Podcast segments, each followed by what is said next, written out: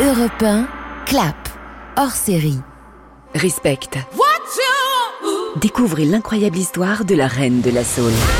De son engagement contre l'injustice et les droits civiques Je veux pouvoir chanter ce que j'ai envie de chanter. à ses plus grands succès. Un talent unique. Mesdames et messieurs, mademoiselle Aretha Franklin Respect le 8 septembre au cinéma avec Europe 1. One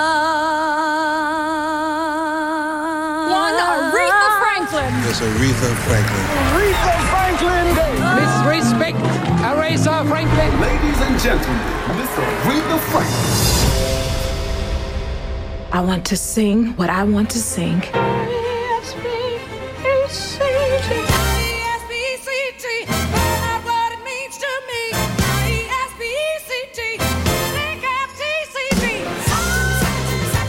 Bienvenue dans Les Combats d'Aretha, un podcast hors série de Clap, consacré à Aretha Franklin à l'occasion de la sortie au cinéma de son biopic Respect le 8 septembre.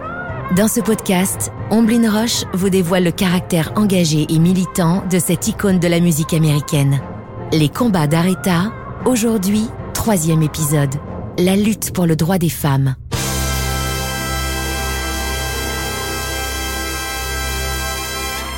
New York, le 13 octobre 1970. Après deux semaines de cavale, l'icône de la lutte pour les droits civiques et militante féministe Angela Davis, membre du mouvement Black Panther, est arrêtée. On la soupçonne d'être complice dans l'affaire des frères Soledad, qui fait grand bruit aux États-Unis. L'affaire des frères Soledad, c'est une histoire sanglante qui se déroule au cœur de l'été 70. Trois prisonniers américains sont accusés d'avoir tué un gardien dans la prison de Soledad en Californie. Angela Davis s'est investie dans le comité de soutien aux prévenus. En plein procès, le frère d'un des accusés prend d'assaut la salle d'audience. La prise d'otage fait plusieurs morts. Pour les enquêteurs, Angela Davis est complice. Elle est celle qui aurait acheté l'une des armes utilisées par l'assaillant. Son nom se retrouve sur la liste des 10 personnes les plus recherchées par le FBI. The FBI has issued a warrant for the arrest of Angela Yvonne Davis, black communist militant. The FBI warns that she has allegedly purchased several guns in the past and is possibly armed and dangerous. Après avoir été arrêtée, la militante est inculpée pour meurtre, kidnapping et conspiration. Elle risque la peine de mort. Son incarcération a tous les airs de coup monté et entraîne un mouvement de solidarité mondial. Est-ce que vous pensez que cette euh, manifestation puisse aider à la libération de votre sœur? Oui, il est nécessaire d'avoir des manifestations comme celle-ci euh, partout dans le monde, partout. Ça seul est capable de libérer ma sœur. Un comité pour la libération d'Angela Davis est créé. Les Rolling Stones lui dédient le titre Sweet Black Angel. John Lennon écrit la chanson Angela.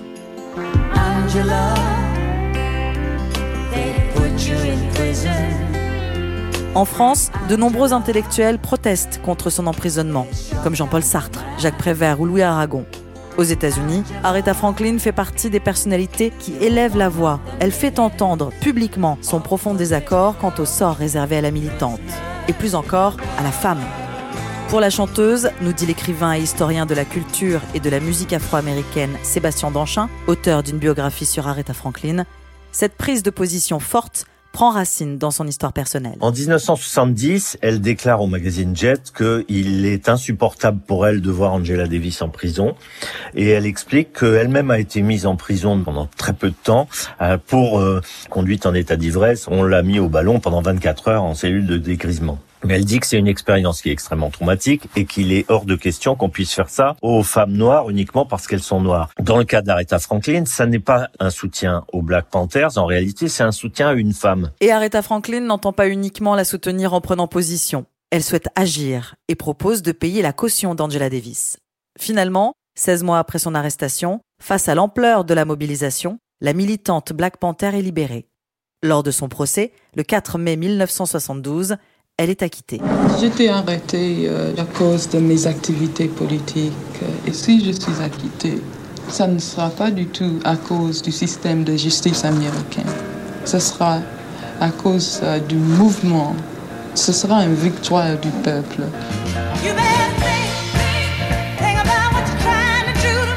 La fin des années 60 et le début des années 70 est une période de grands bouleversements en Amérique et dans le monde. Des manifestations contre le racisme et contre la poursuite de la guerre du Vietnam se multiplient.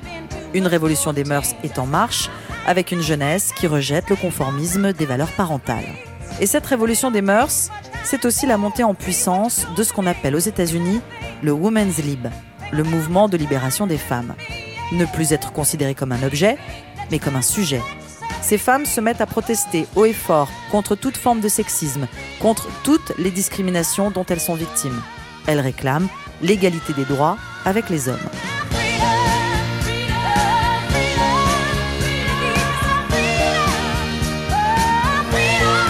Et grâce à toutes celles qui ont décidé de ne plus se taire, la cause des femmes va connaître ses premières victoires, comme la loi en 1972 sur l'égalité dans l'éducation, le Women's Educational Equity Act, ou encore la légalisation du divorce par consentement mutuel.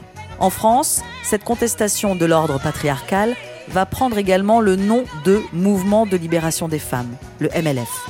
La première grande manifestation a lieu en novembre 1971 pour le droit à l'avortement libre et gratuit. Elle se déroule quelques mois après la publication dans le Nouvel Observateur du manifeste des 343, la liste historique de 343 Françaises qui déclarent ouvertement avoir avorté. Un acte de courage et de désobéissance civile, puisqu'à l'époque, l'avortement est encore illégal.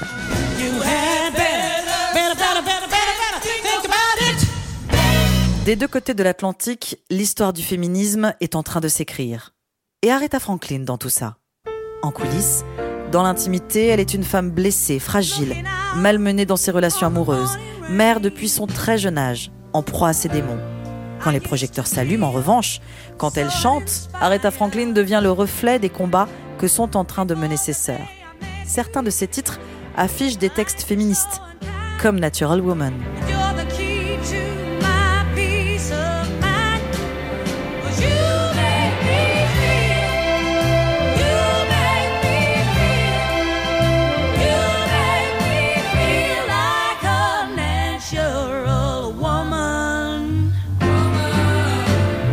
Elle écrit même sa réponse à It's a Man's Man's Man's World de James Brown, le titre Do Right Man, Do Right Woman.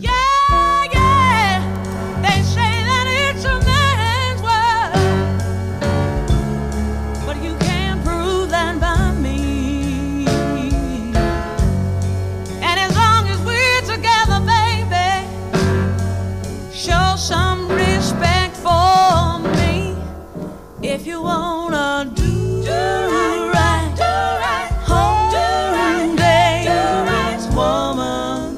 Avec ses titres puissants et en phase avec leur époque, Aretha Franklin devient un symbole de la lutte des femmes, un modèle, peut-être un peu malgré elle. Et l'une de ses chansons deviendra même l'hymne absolu de la cause des femmes.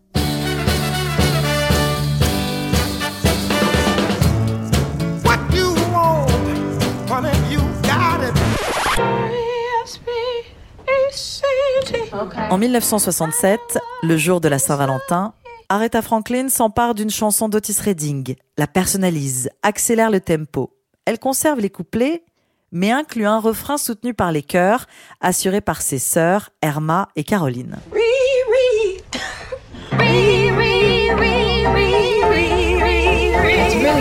Si le message d'Otis Redding avec Respect est Je suis celui qui apporte l'argent au foyer, tu me dois le respect, un homme face sans doute à un sentiment de perte d'autorité, selon Frédéric Adrian, journaliste pour la revue Soulbag, celui d'Aretha Franklin est radicalement différent. Ce qui est fascinant, c'est que euh, Otis Redding a écrit une super chanson, sa version du truc est vraiment très très chouette et tout, sauf qu'il n'a pas compris ce qu'il a écrit le dépasse.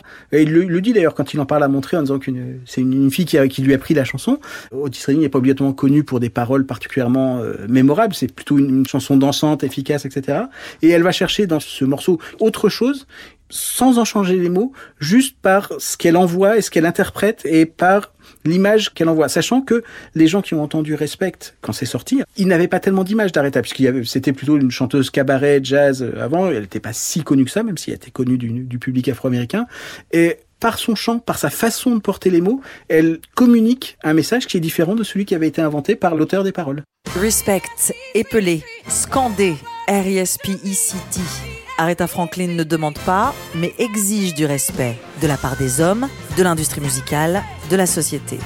Pour la chanteuse française Lisa Spada, qui a consacré tout un spectacle à la Queen of Soul, Aretha Franklin s'approprie le texte en s'inspirant de ce qu'elle vit en coulisses. Si on prend euh, son quotidien, elle est avec euh, son mari euh, Ted White qui est donc son manager aussi et qui visiblement profite beaucoup de la situation. Elle le dit dans la chanson hein, tu veux mon argent, bah fais ce que tu as à faire et renvoie-moi l'ascenseur. Tu me dois le respect aussi. Donc je pense que elle savait évidemment ce qu'elle faisait avec ses sœurs d'ailleurs qui ont écrit avec elle cette réadaptation d'Otis Reading. C'était des jeunes femmes qui ont utilisé aussi le langage courant qu'elles avaient euh, dans la rue à Détroit. Et donc c'est ça qui a fait que c'était très moderne à, ce moment-là. Mais je pense aussi qu'Aretha Franklin a surtout voulu euh, raconter une histoire qui l'a touchée elle. Sauf qu'encore une fois, le message été tellement puissant que ça a dû certainement lancer des petites graines de révolte chez beaucoup de femmes. Et c'est devenu un hymne féministe parce que euh, bah, c'était l'époque qui changeait. Et du coup, tout le monde était traversé par ce vent de changement. Et Aretha faisait aussi partie de ces gens. Et elle a écrit cette adaptation en, en racontant son quotidien mais du coup, c'est devenu un hymne euh, universel pour les femmes et puis aussi pour les Noirs américains, euh, pour tous ceux qui vivaient des injustices, euh, etc. Ted White, son mari, son manager, avec qui Aretha Franklin semble lutter au cœur de Respect. Il ne fait aucun doute qu'il respecte son talent, mais elle est une femme et elle lui doit obéissance. Voyons cette reprise comme un déclic, un premier pas vers l'émancipation. Pour elle, mais pas seulement. Respect est caractéristique d'une émergence au sein de la culture afro-américaine d'une forme de revendication féminine qui n'a pas existé jusque-là. L'ambiguïté d'Aretha Franklin, c'est qu'à la fois elle la revendique dans sa chanson et qu'en même temps elle continue à vivre depuis plusieurs années avec un personnage violent et elle-même victime de violences domestiques. Elle a d'autre part un féminisme qui est très ambigu. Elle euh, dit volontiers que la femme doit être libre de faire ce qu'elle veut, mais que son devoir est de penser en priorité à son homme. C'est pas très féministe quand même comme position. Alors il faut voir euh, cette ambiguïté intéressante parce qu'on voit que c'est une époque de transition. Il est difficile de passer d'un état à un autre du jour au lendemain. La communauté afro-américaine a hérité de la servitude une société extrêmement matrifocale, c'est-à-dire que c'est la mère qui élève les enfants et qui les élève seuls. Parce que au moment de la servitude, on séparait les femmes des hommes et on voulait casser ce noyau familial de manière à casser toute possibilité de rébellion. Et donc, au moment où il y a respect, on voit une transition, on assiste à une métamorphose, on voit l'Amérique noire qui laisse à la femme une place différente de celle qu'elle avait. Elle demande à pouvoir exister face aux hommes, mais pas nécessairement prendre son indépendance totale face aux hommes. Cette ambiguïté qu'on trouve chez Aretha Franklin, c'est l'ambiguïté qu'on trouve dans toute la famille afro-américaine depuis un siècle et demi. Et pour Frédéric Adrian, on assiste à un miracle de la musique populaire, la chanson qui arrive au bon moment. Le fait que ça marche commercialement euh, est aussi quelque chose qui euh, libère un certain nombre de choses, non pas parce que euh, les chanteuses avant n'avaient pas ce genre de choses à dire, mais parce que l'industrie se rend compte que ce type de message, eh ben, il a du sens et il fonctionne avec un certain public. Moi, j'ai peu de naïveté sur l'industrie musicale. L'industrie musicale aime bien les choses qui marchent parce qu'elles rapportent de l'argent et ils se rendent compte qu'un message de libération féministe, eh ben, ça parle à un certain public et donc ça vaut le coup de le libérer. Ça parle à toute une génération de femmes, d'américaines et pas uniquement des femmes noires américaines. Des femmes qui, bouleversées par l'arrivée de la chanson Respect, façon Aretha Franklin, vont se dire désormais on ne compte pas pour du beurre. Pour toutes les chanteuses dans le sillage d'Aretha Franklin, qui souhaitent à leur tour s'approprier la chanson, il est nécessaire, nous dit Lisa Spada, de bien comprendre son message. Moi, j'ai remarqué que les, chanteuses qui le chantaient le mieux, c'était des chanteuses de gospel, pas pour une question de puissance, mais une question de feeling. Et effectivement, quand Aretha chante Respect en studio en 67, eh ben, elle est derrière son piano. Donc déjà, elle, amène toute sa culture gospel euh, sans phare. Et donc, effectivement, je pense qu'on se trompe d'objectif quand on veut chanter Aretha en atteignant les notes aiguës, la puissance, etc. Je pense qu'il faut déjà écouter le, le message, et c'est ce message-là qu'il faut transmettre quand on la chante. Si je parle de mon expérience, au début, je n'avais pas du tout euh, capté tout ça, évidemment, avec les années, euh, j'ai compris où ça voulait en venir. Et du coup, j'ai acquis plus de décontraction à le faire et justement à me focaliser plus sur le message. Et c'est vrai qu'en étant sur les, paroles et en sachant de quoi on parle, c'est vrai que les, choses viennent beaucoup plus naturellement parce qu'on on les ressent profondément. Et après, techniquement, bah, euh, c'est vrai que c'est une chanson qui est très difficile parce que on, voilà, on essaye d'atteindre quelque chose qui est un naturel en fait, qui est son naturel. Donc, faut essayer de trouver le sien. Un hymne profondément féministe et politique. Aretha Franklin chante la bande son complexe d'une femme noire qui se réinvente. Tard, elle continuera de chanter les faiblesses et les forces de la femme qu'elle était. À travers ses textes, c'est la parole de toutes les femmes qui s'élèvera. Think, Sisters Are Doing It For Themselves, en duo avec Annie Lennox, A Rose is Still a Rose, coécrit avec Lauryn Hill. Lauryn Hill d'ailleurs, mais aussi Alicia Keys, Rihanna ou Beyoncé pour ne citer qu'elles. Elles sont quelques-unes à marcher dans les pas d'Aretha, portant haut la parole des femmes noires, de toutes les femmes.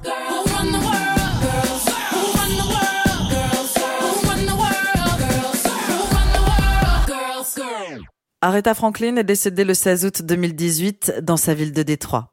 À propos de sa place dans la lutte pour le droit des femmes, elle disait sobrement Je ne pensais pas que mes chansons deviendraient des hymnes pour les femmes, mais je suis ravie. Les femmes ressentent probablement immédiatement de la compassion et s'identifient aux paroles. Nous exigeons tous et voulons le respect, homme ou femme, noir ou blanc. C'est notre droit humain fondamental.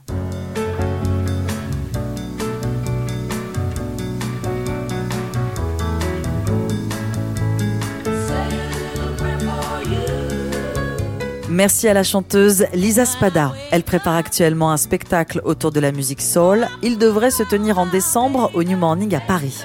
Merci à l'écrivain et historien de la culture et de la musique afro-américaine Sébastien Danchin, auteur de la biographie Aretha Franklin, portrait d'une natural woman, paru chez Bûcher-Chastel.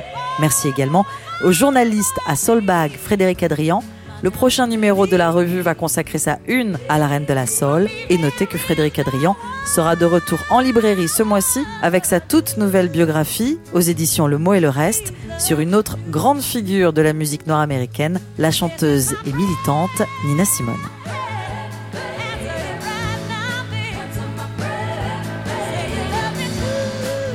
Les combats d'Aretha, un podcast hors série de Clap, l'émission cinéma d'Europe 1.